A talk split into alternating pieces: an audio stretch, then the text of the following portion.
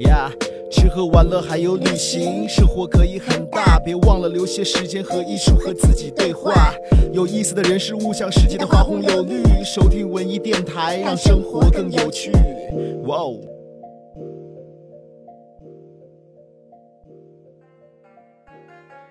哟哟哟，这里是 Max 和李导，在文艺电台向你问好。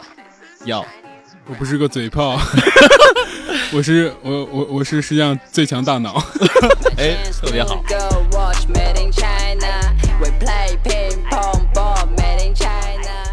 那 欢迎收听这一期的文艺电台啊！我们这次的开头非常的别致啊！那为什么要以这样的一个开头呢？一个 freestyle 的开头呢？因为这一次我们要聊的话题，因为最近最火的两个两个剧吧，还是节目来说，就是一个是 你的前半生，对，一个是我的前半生，对，我的前半生，一个是中国有嘻哈，对。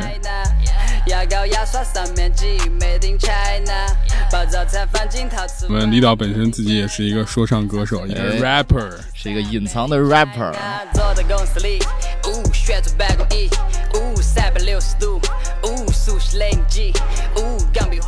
你一开始你是怎么知道这个节目？我好早之前就有了，可能是因为你吧。没有没有没有没有，对我我是。之前有看了一个那个怎么说一个一个宣传片，然后我当时就被那个吸引了，然后说是，呃，那个宣传片没有吸引我，说是那个底下评论就炸了，说什么各种嘻哈歌手就是类似于，嗯，去轰炸这个节目，都骂这个节目，说这节目特别烂，怎么 特别不够啊？对我们现在不能用骂，要用比较专要用专业的词，对。然后特别搞笑的是，就是他好像是有一种未播先红的感觉，哇，就感觉他没有播的时候就已经引来了很大争议，很多人就觉得说，因为说唱歌手的这个看家本领就是说唱嘛，他就是怎么说？对这个 特别符合逻辑啊，所以他有什么事情他就会先。炸开，对不对？先先把这个事情对他会爆出来，他会以他们独特的方式来评价或者是来反击这个事情。哎，那你在看这个节目之前，你本人是听不听嘻哈音乐的？对我，我本身也是一个 rapper，真的 隐藏了多年，真的，要不然开头我完全没有练过，对不对？对，我最早的时候是就是听嘻哈的时候是。叛逆的那个青春的时候，就是那个呃热狗的嘻哈。当时热狗的词也不像现在这么文明，都是那些比较狠的词。对。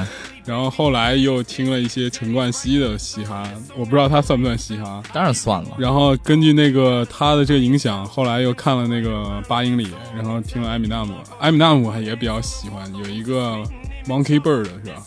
然后还有一个 When When I'm Gone 是吧？没错，然后他刚是他写给他女儿的歌。对对对对对。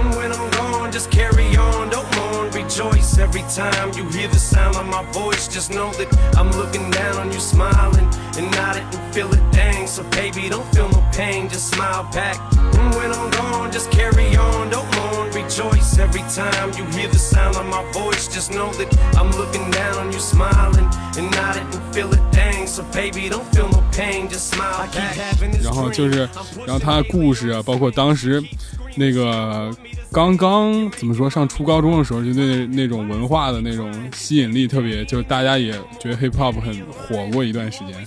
当然后来大家又觉得就那个很土嘛，我不知道我上是因为喊麦的原因是吗？但喊麦其实跟说不不不不，就是当时你就是你年轻的时候会穿那种很肥的裤子，还有会会穿那个 oversize 的衣服，对对对对，DNG 那个滑板鞋是吧？对对对。但是你长大了就觉得那那个对那时候就 对对对有点土，后来就慢慢的不听了。然后但现在又泛起来了，就觉得很帅，真的确实很帅。对，而且这个节目其实有一个大现象，就是我身边很多。之前从来不听嘻哈音乐的人，然后也开始关注这个节目，然后顺带的也开始听一些嘻哈乐，尤其是听咱们国内的一些说唱音乐。我觉得这个其实就是这个节目最成功的一点吧，对，也是他功德功德圆满的一个一个地方。当你开始担心没法迈步，只好摆出无所谓的态度，金玉其外，败絮其中，真正的霸气不用外露，更不用谁来帮我带路，跟我路一直在脚下踩，只要我想要的都会有，倒是从来都不需要老爸买。All by myself，跟你不同，心甘情愿的当个蛀虫，我想靠自己的双手赚，哪怕有段时间特别穷。你说没钱就没朋友，那种朋友跟钱走，他们只会对你蹭红酒，一旦出事没人伸援手，我早看透。对，嘻哈作为亚文化，其实在国内也是怎么说？它发展是有发展，但是它一直没有一个曝光、曝光的这个机会。对之前曾经一度火过，也只有谢帝他自己一个人唱那个“老子不上，明天不上，明天不上班，然后火过一段时间。明天不上班，爽翻，巴适得板。老子明天不上班，想咋懒我就咋懒。老子明天不上班，不用见客户装孙子。明天不上班，可以活出一点真实。但是真正的嘻哈文化，包括呃这个圈子，包括这个，而且我觉得这个怎么说，这个综艺最吸引我的地方就是它里边的那种故事，人和人就是因为。一言不合就开始互相怼或者互相呛，这种感觉就特别好。而且他还这个综艺，反正自己我不知道他是故意安排的这样一个剧情还是怎么样，他就会聊就是那个 练习生和 underground 的这个 rapper 的这样互相有一些制造一些矛盾和爆点，包括。就是刚开篇的时候，我记得特别清楚，就是有一个 T.Y，他不是本身很出名嘛，然后后来又被淘汰，就各种就是桥段很吸引人，很很抓人，爆点和故事。而且就当时他们那一副就是很屌屌的，就那种不鸟人那种气势，还有这海选形式，当时都非常吸引人。不信我带来考你们。虽然没在西藏生，但曾经在拉萨混。我说的林子不是来的养生的，他是马是个城。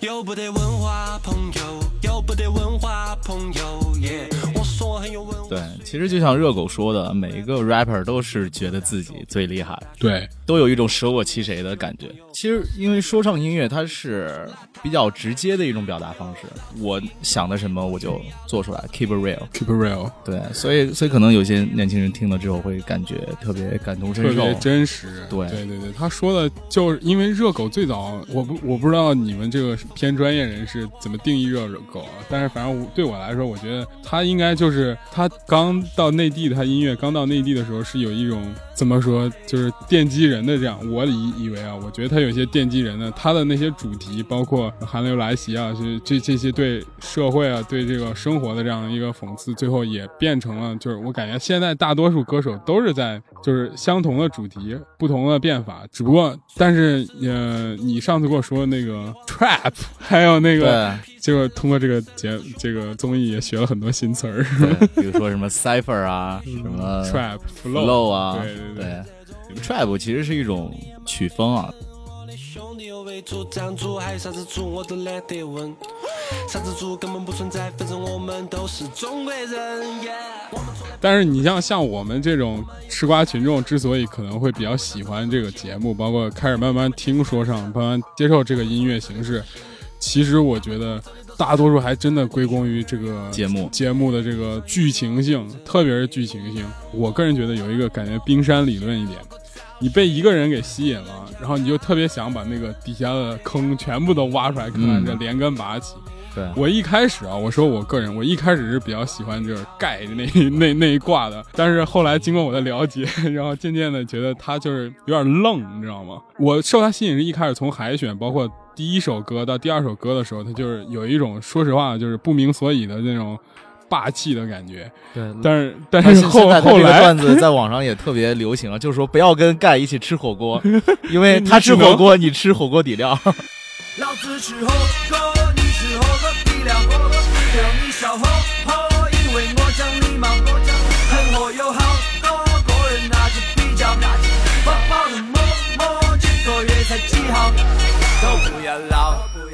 来跟头跳。嗯，对。然后我当时就说，哇，这人怎么这么这个脸怎么这么屌？感觉为为什么会这样？然后就一开始慢慢扒，我觉得他相关宣传也做挺好的。然后就出了那个川渝陷落还是什么，就是那个 Wise 拍那个纪录片嘛，专门写了这两个啊啊，中国国陷阱对，川渝陷阱对对，陷就就 trap 就是它的它的翻译过来就是陷阱嘛，啊但是现在这个 trap 是说这个曲风嘛，因为嗯成都和重庆两个地方算是说唱比较厉害、有比较有说唱文化的地方，而且他们现在都是做 trap 做的比较好的。那成都就是说唱会馆，就是以谢帝啊，然后马思唯、哈尔兄弟那一帮人为代表，还有还有 TY。重庆，重庆就是以以对 Gosh 就是以盖还有 Bridge 他们为代表的。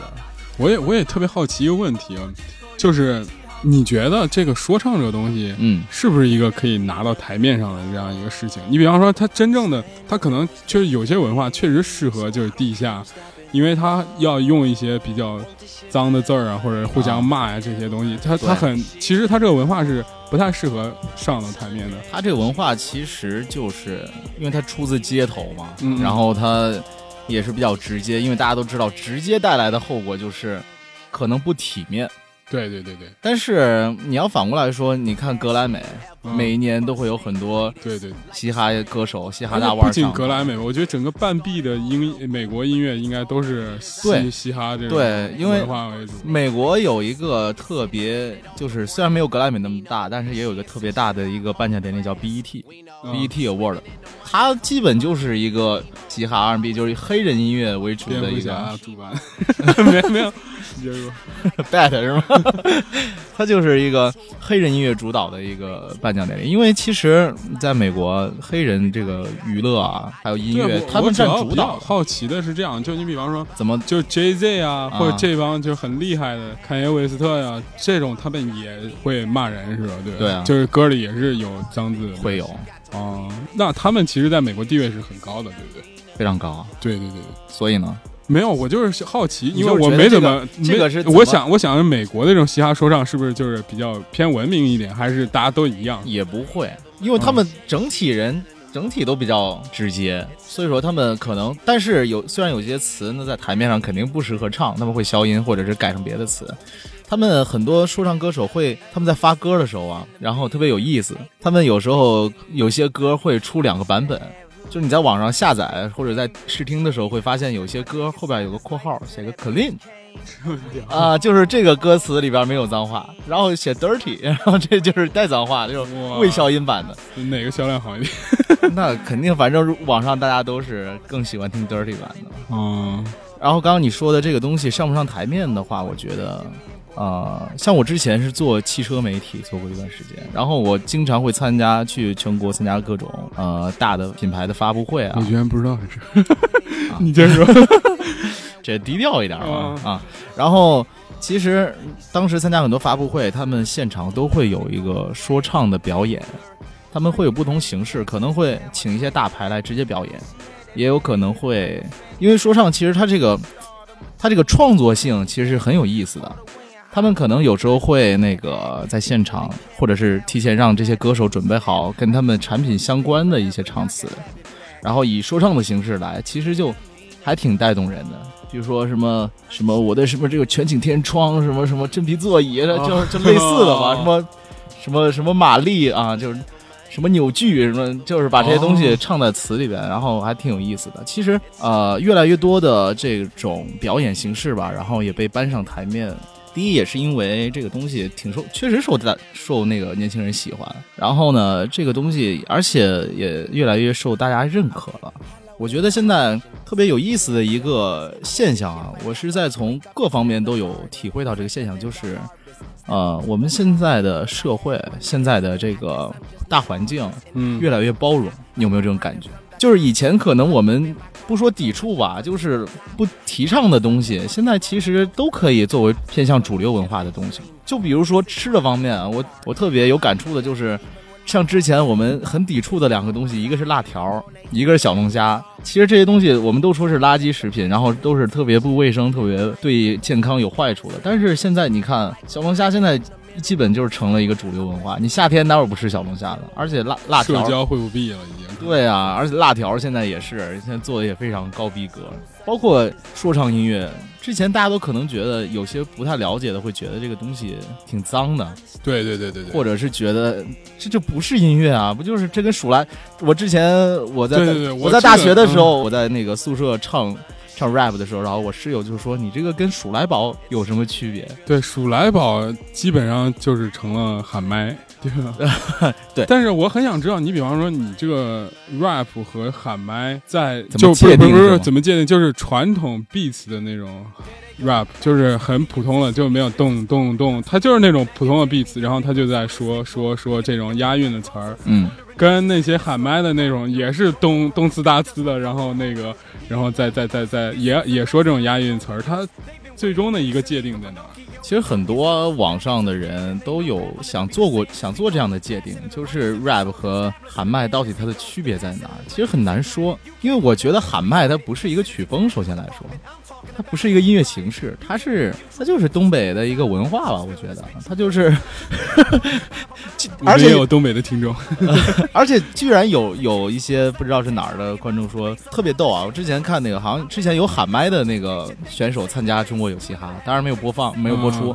然后那个选手就说：“你看那些唱说唱的，他们唱的有英文的词，还起了英文的名，他们就是崇洋媚外。然后我们喊麦才是国粹。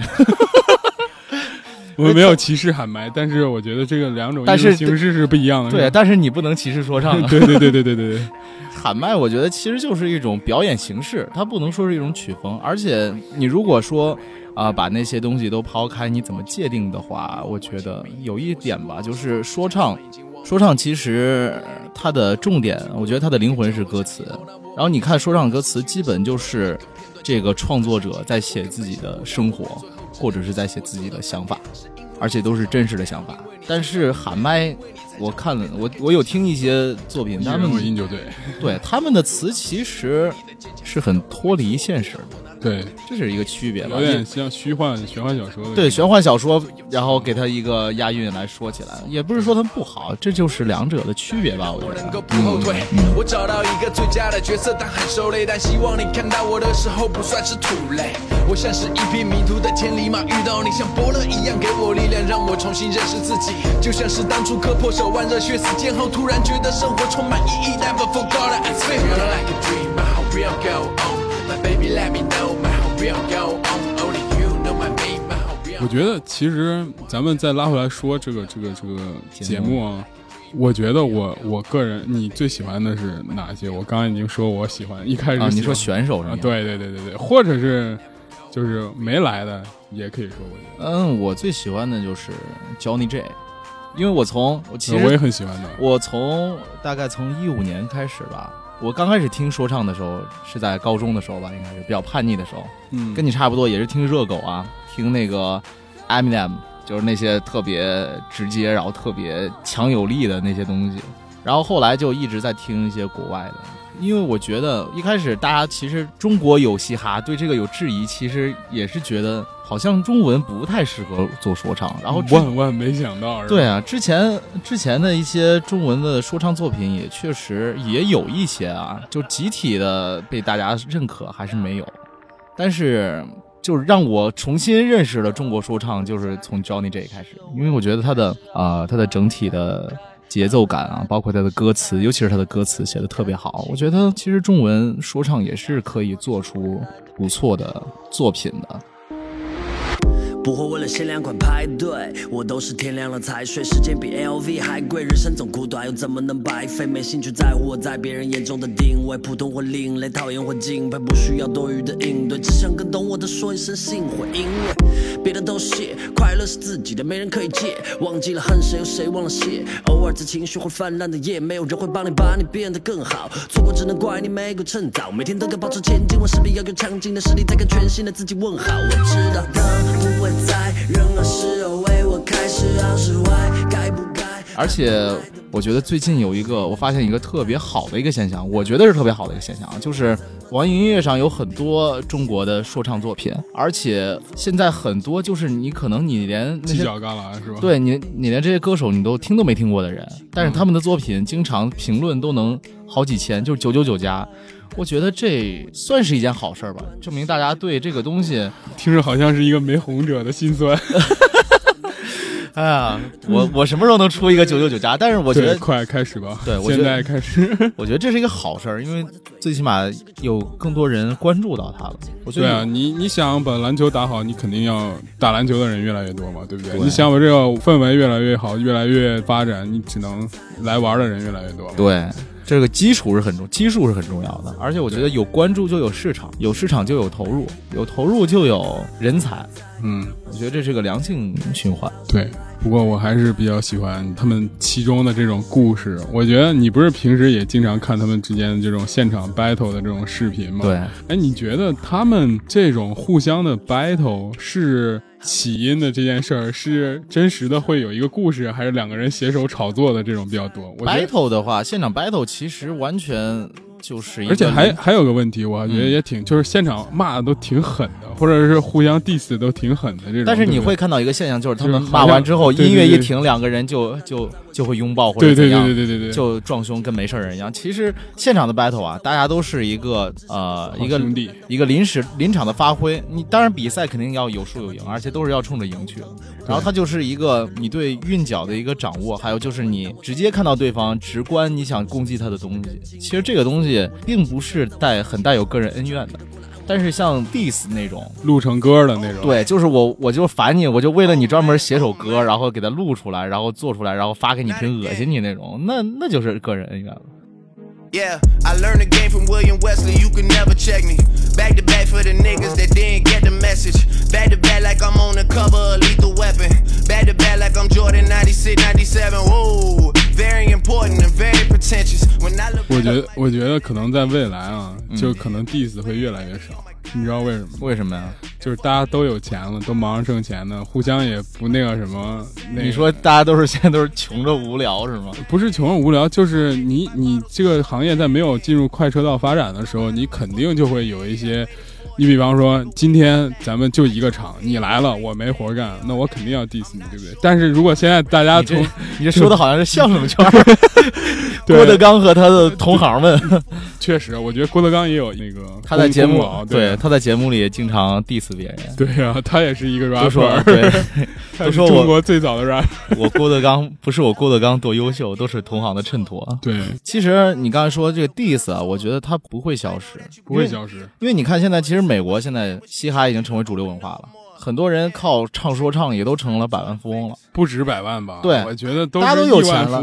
但是他们还是会互相 diss。我觉得这是一种怎么说，就是这种文化特有的一种传承，就是他必须要有这个东西。而且 diss 这个东西吧，我觉得你看两个人有矛盾，他没有使阴招整你，他也没有跟你约架，他就给你逗歌。我觉得这是一件还挺 挺好的康，对啊，健康。挺正能量的对。我觉得其实如果要没有这么多 diss 的话，他们这个圈子的故事会少很多，或者是不不扒出来很多。你比方说之前民谣圈，其实各个做音乐这个圈都不是特别的，在发展出圈就不说做音乐吧，这社会就是这样。对对对，肯他们定会有民谣圈里各种这个睡姑娘、什么戏果儿什么之类的那种 这个能播出吗？这个 这这这种的故事，他们都都没有说到民谣圈都成南山南北山北了，哇塞，都成岁月静好了，什么基于那个什么。理想三旬了，都对啊，这当时当然这种歌也有，就是你深思熟虑的时候，或者是看仰望天空的时候有这种空间，但是你就觉得有一种不真实感，仿佛就是民谣圈好像大家都是那种世外仙人，大家都在追逐理想那种感觉。实际上，其实底下沉渣那个翻起来的时候，可能比这个说唱圈这种直接的 diss 可能更加的对，所以说可能直接一点会大家会少一些猜忌和伤害。但是你刚刚说这个东西，我能我想到了一个特别有意思的点，就是音乐的鄙视链，对对对对对，好像是什么听摇滚的鄙视听流行的，然后最高的应该是爵士，听民谣的，或者古典那种，就鄙视一切的那种。对，其实唱说唱的嗯和唱就是听民听说唱和听民谣的是好像是完全截然不同的两个人群。我都还好，确实啊真的。而且我觉得其实都都挺好的，它是两种表达方式，但是都是大家需要的。确实确实，不用重新介绍，就不用太多指教，三分钟之内就可以让大家尖叫，天堂之门敞开，他们叫我安心回家。何必困难人间欲火人受，学生慢慢但我清楚拒绝，绝对的不妥协。中国有嘻哈这个节目，这个三个这个制片人，你有什么好那个评价一下？一开始一开始大家第一反应肯定就是觉得这里边好像除了呃热狗，其他好像都不是正儿八经的说唱歌手。嗯，但是你其实仔细再想一想，你还能找到别的更适合的制作人吗？我我反而觉得，其实你刚刚说那个观点可以反过来推理，就是不是社会对说唱的接容度变高了，而是说唱它自己变得越来越包容。包容了，对对对，他已经开始，就像呃吴亦凡之前不也算是出了一首全球大金曲吗，对不对？举来啊，然后你你说，如果要是搁在十年前，我估计热狗可能也会 觉得这不是说唱，对不对？但是他现在可能就是确实是一首说唱，对吧？而且。你像潘玮柏就不用说了，其实也算是玩的比较久的了，对对他其实他是在流行圈里一直坚持做嘻哈的。对他，你像一张专辑里边，比方说十首歌，可能他有两三首，或者是有那些固定的是。其实你要这样说，周杰伦也可以去，对不对？但是啊，其实网其实网上什么中药的那个歌叫什么《本草纲目》？对，好像他每一张专辑都会有一些你，而且周杰伦最有名的什么歌？双截棍啊，对啊。但其实网上对对这个事情争论也也挺凶的，就是没听说过，就是周杰伦他到底算不算个 rapper？因为很多人其实对他的界定就是他的那些是快歌，对他是不是但不押韵？算是 rap，他是不是不押韵？也押韵，但是他不是以一个说唱乐的作为标准来制作的，而且周杰伦他的。旋律特别厉害，对对对对对对，所以说你可能你也没法界定完全的界定它是不是一首说唱音乐，但是它确实有这方面的造诣，他还是算是一个 R&B 歌手，Pop Star，对，还算是个 Pop Star。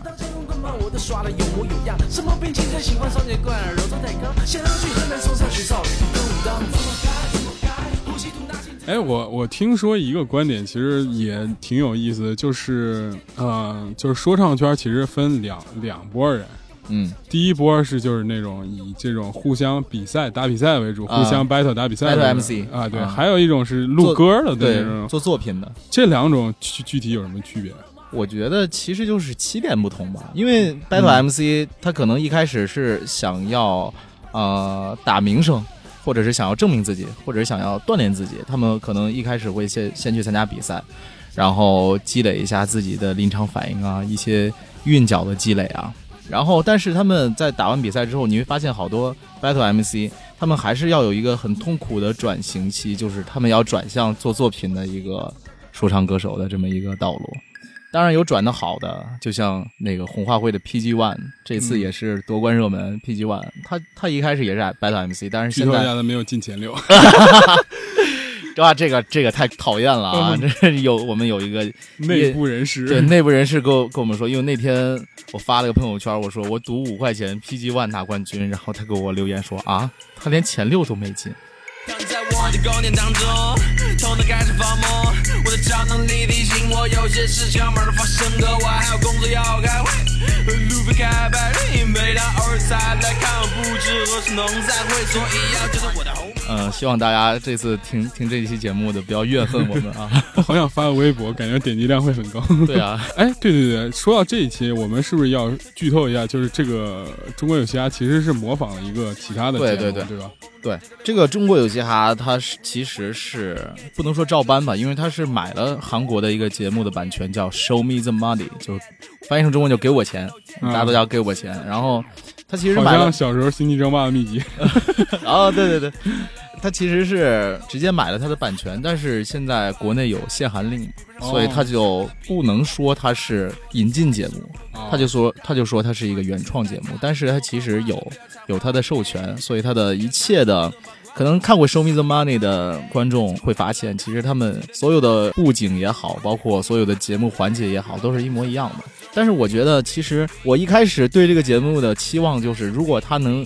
完全照搬过来，其实就是特别好的了，因为国内现在太缺这样的一个节目了，确实特别是就是我觉得，其实它是应该被大家所认知的这样一个文化的这样的一个形式的时候，确实缺这样一个平台。而且这帮人，我我觉得我我内心非常扭曲的，也很好奇，就是他们就是一下子曝光量高了，然后就是也变得成名了、有钱了之后，他会会不会形成一个什么样的这样的一个会失掉初心。对，不不一定失掉初心，就是我很好奇这个走向，因为你想，就前几年这个歌手选呃《中国好声音》开始之后，嗯，其实是一个高开低走的。高开的时候前两年特别好，特别棒，对，然后大家就是好像每年夏天就期待这么样一个事儿。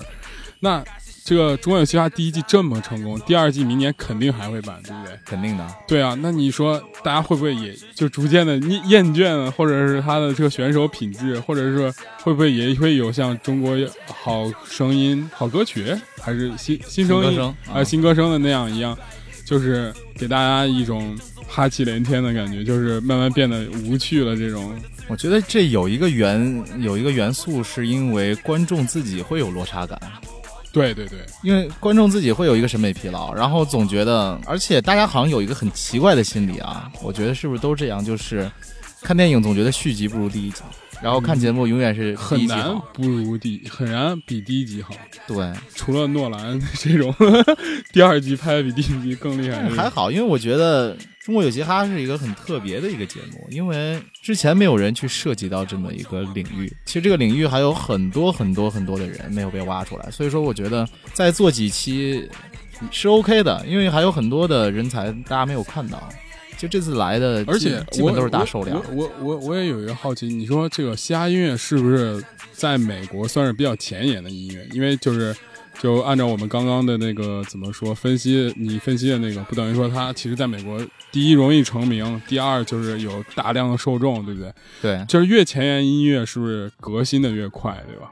对，那这个是是不是会也会就是感觉推动怎样？我就想到就是你比如说中国好新歌声那种传统套路，上去哇大嗓嗷一嗓门儿的这种，或者是上去来一个跟那个什么那个费玉清一样的那种哇那小男生，就这几个套路，是不是这个 rap rap 这个嘻哈会在未来就是革新的会非常非常快？我觉得是这样，就像你刚刚说的，对的，像你刚才说的，他在美国，他受众非常多，所以他革新非常快。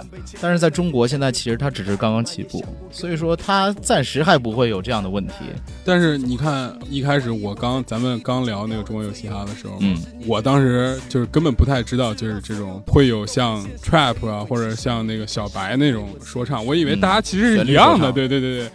但是我后来又听了那个，然后后来我又觉得他那个现在也在变化，有变得变得有那种轻歌词的，然后重那个旋律的，也有一些就是怎么说结合的，包括这些音乐人之间的这种。因为我也比较可惜的，就是觉得比较可惜，就是那个法老是代表硬核的，是吧？对硬核等于说又是一个风格，对吧？硬核现在很少人唱了，因为、啊因为现在就等于说它风格很多很多变，很多变，因为你其实有一个特别直观的一个表现，就是你如果打开虾米音乐，啊虾米音乐它会有很多细分领域，就是你要听歌的话，然后你如果点开说唱，你会发现有八百多个是吧？有 有几十个芬兰。哦，有这样的，，对你像 trap 是陷阱说唱，然后有流行说唱，然后有硬核说唱，就像法老啊，像阿米达姆嗯那种属于硬核说唱，然后像有 old school，就像之前那些 Tupac、啊 Dr. Dre，他们就属于那种 old school 的，然后还有一些呃旋律说唱，就像你刚刚说的小白啊，就是现在是比较新兴的，就会加入一些旋律。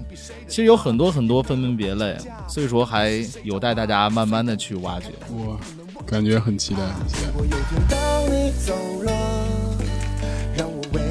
为你写歌。你要去的地方，并不是你我最初的期望。如果有天当但是我我我也想看，你就是在看这个综艺的时候，就最开心和最难受的时候是什么时候？大概就是哪些片段？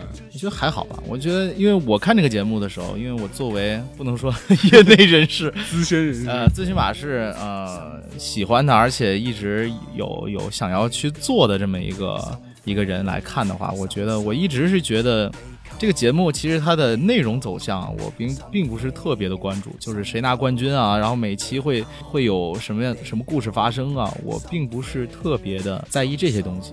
我其实更觉得是这个节目音乐本身这个节目本身的意义，哦就是它到底能为，当然它这个节目自己的考量也会有很多，但是它所呈现的效果就是让越来越多的人开始接受这样的一种音乐，就是大家到最后能对这个这种音乐接受到什么程度，对，这是我关注的一个点。I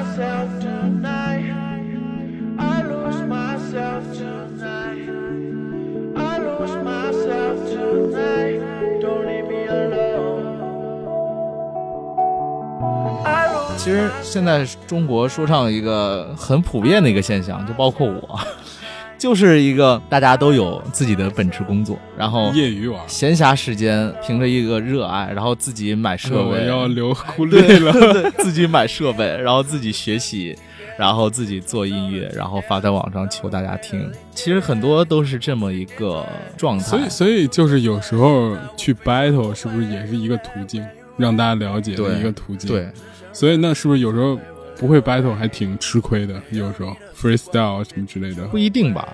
可能有些人他适合 battle，这这其实就是每个人天赋不一样。可能有些人他就是他 battle 不行，但是他做的作品就是确实厉害，确实厉害。你就打一个不不是很恰当的比喻，你比如说足球界鲁尼，他连颠球都不会。按说颠球应该算是基本功。基本功，但是他就是世界巨星。就是你说，如果 battle 是一个说唱歌手的基本功，但是有些人不会 battle，照样能做出好的音乐。我觉得这是啊，每个人的价值不一样。嗯，那真正的这个，因为而且我而且你刚说嗯 battle，你你刚说你刚说 battle 这个事儿，打名号这个事儿，我嗯想到了另外一个比喻，就是比如说你拍电影，比如说贾樟柯，就是你你拍电影那些 battle MC 可能就是我先拍电影，我先不为了票房，我先为了出去拿个奖。对对对对，我拿个奖镀了金，我回来我再好好的钻研这么一个体系和这个工业的一个程序。对，不过贾樟柯贾老师还是有一定的，不过无论是谁，反正怎么走都还是要有前提有实力的，对不对？对，实力很强的，对不对？当然，I lose myself tonight. I lose myself tonight. I lose myself tonight. Don't leave me alone. 你总是盘旋在我脑海里面，想跟你缠绵，一直到路灯熄灭。你在我身边，说可以放弃体面，我装没听见，还越来越没底线。这几年真正的就是全职的这种 rapper，现在是很少吗？现在还是就是他这个圈子很固定？呃固定倒谈不上，但是确实你如果真的只拿它作为你的主业，靠它吃饭，现在在中国还是比较难。这个节目播出之后也会比较难，这个节目播出之后会好很多，最起码那些啊、呃商演、巡演对他们走穴什么的，那个演出费会涨，然后他们的工作的机会会越来越多，对然后可能也会有越来越多的人想投入到这个行业，然后越来越多人投入的话，它这个市场就会慢慢变大。确实，你想当年就民谣起的时候，就靠一首《董小姐》，后边儿哇接接近小十年的这种民谣的这种兴盛，我觉得包括南山南这一下一系列作品全都出来了。对，然后这一次我感觉就包括一些歌曲，我们听的，像我比较喜欢的小青龙的那个《Time》，或者是 John J 叫什么套路啊这些，我觉得真的也会带起来一批人，就是开始这个行业就开始形成一个爆发。肯定的。现在就是这个圈子里，应该全职做说唱的，大概只占到不到百分之十，应该是对，但是确实大部分都像挺诡辩老师 那样的有五险一金的说唱歌手。其实前面的这个阵痛说起来也挺心酸的，对不对？对，夜幕深藏暴烈少年，不需要想你揭穿谎言，不接受道歉。少年，爱打破所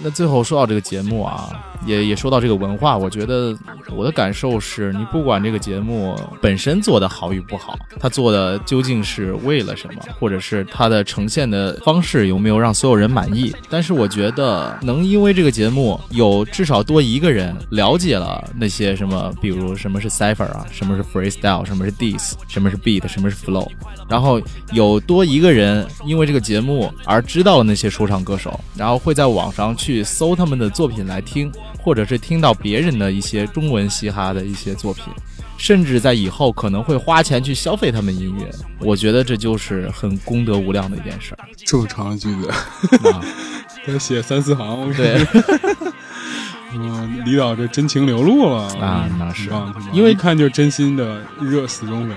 对，因为确实是喜欢，嗯，确实喜欢。其实不管任何一种艺术形式也好，还是一种生活方式也好，都是需要我们更包容的去看它吧。就是如果你不喜欢，你如果是因为不了解而去否定它的一个价值，我觉得这是一个呃有失偏颇的事儿。所以说我们在生活中还是要更包容的看一些任何的事情吧。你觉得呢，Max？是更包容，这是第一。第二就是我们生活也需要一些变量，总也厌倦了一些其他的生活的常态。我觉得这个节目之所以能火，也是因为它之前没有不一样，对对对不一样，确实很 special。然后大家无论新鲜感也好，还是好奇心也好，最后有一个念想，确实也挺棒的。对我，我就突然想到了，就是今年奇葩大会的时候，奇葩大会把那个京剧的名家王佩瑜请到了现场，然后王佩瑜说了一句话说，这个世界上只有两种人，一种是喜欢京剧的人，另一种是还不知道自己喜欢京剧的人。我觉得其实这句话可以用到任何领域。你你可能世界上只有两种人，一种是喜欢嘻哈的人，一种是还不知道自己喜欢嘻哈的人。因为好多人看了这个节目之后，哎，觉得这个音乐其实听着挺带感的。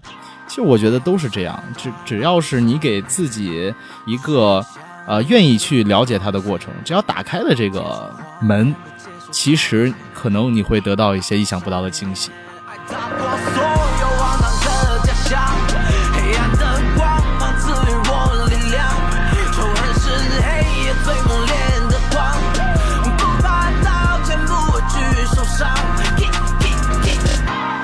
让生活更有趣，这里是文艺电台，我是李导，呃，我是 Max，咱们下期再见。别惹少年，所有罪恶将被判决，坠进地狱堕落，陷入无尽深渊。别惹少年，否则你会度日如年。毁了他的爱情，他会摧毁一切。别惹少年，所有罪恶将被判决，坠进地狱堕落，陷入无尽深渊。